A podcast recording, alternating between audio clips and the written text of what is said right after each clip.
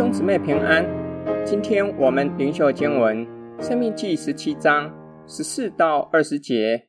到了耶和华你神所赐你的地，得了那地居住的时候，若说我要立王治理我，像四围的国一样，你总要立耶和华你神所拣选的人为王，必从你弟兄中立一人，不可立你弟兄以外的人为王。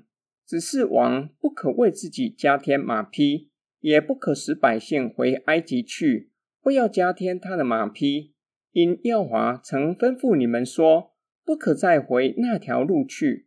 他也不可为自己多立嫔妃，恐怕他的心偏邪；也不可为自己多积金银。他登了国位，就要将祭司立位人面前的这律法书，为自己抄录一本，存在他那里。要平生诵读，好学习敬畏耶和华他的神，谨守遵行这律法书上的一切言语和这些律例，免得他向弟兄心高气傲，偏左偏右，离了这诫命。这样，他和他的子孙便可以在以色列中，在国位上年长日久。摩西似乎知道百姓看见其他国家有君王治理他们。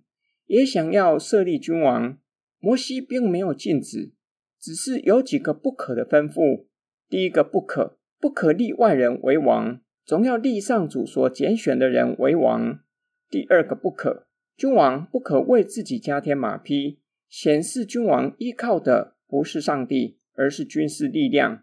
第三个不可，不可回埃及去买马匹，显示君王想要依靠埃及的军事力量。而不是上帝，因为上帝已经将他们从埃及的权势中拯救出来，从此不要依靠埃及的军事力量。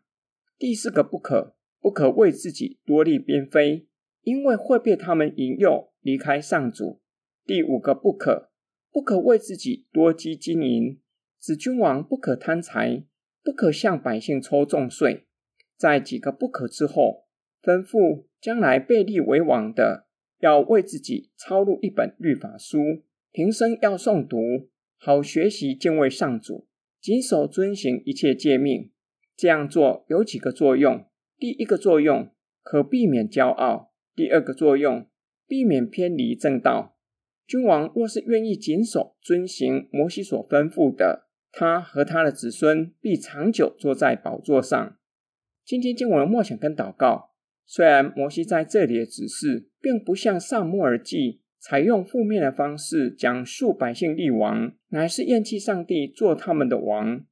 然而，摩西的指示并不是告诉百姓进到迦南地必须设立君王，由君王来管理治理百姓，而是告诉他们，若是将来想要设立君王是可以的，只是必须立上帝所拣选的人为王。表明君王虽然在万人之上，但是君王必须降服在上帝的权柄之下，必须照着上帝的吩咐做王。在这里，摩西并没有提到君王的权力和权柄，相反的，提了很多君王的责任，以及君王要小心提防的诱惑。君王容易深陷在权力、财富的诱惑之中，让百姓活在痛苦的深渊。耶稣教导门徒，若是门徒中间有人想要做领袖，就必须以谦卑的态度，像仆人般的服侍众人。耶稣不只是教导，更是身体力行，为门徒洗脚，甚至为一切相信他名的人上了十字架，代替我们承受刑罚。今天灵修的经文给你怎样的提醒？对参与教会服侍的兄姐又有怎样的提醒？我们一起来祷告，亲爱天父上帝，感谢你从世人中拣选我们，使我们做神国度的子民，是君尊的祭司，圣洁的国民。我们就要降服在你的主权之下，且要效法基督，服侍众人。我们奉主耶稣基督的圣名祷告，阿门。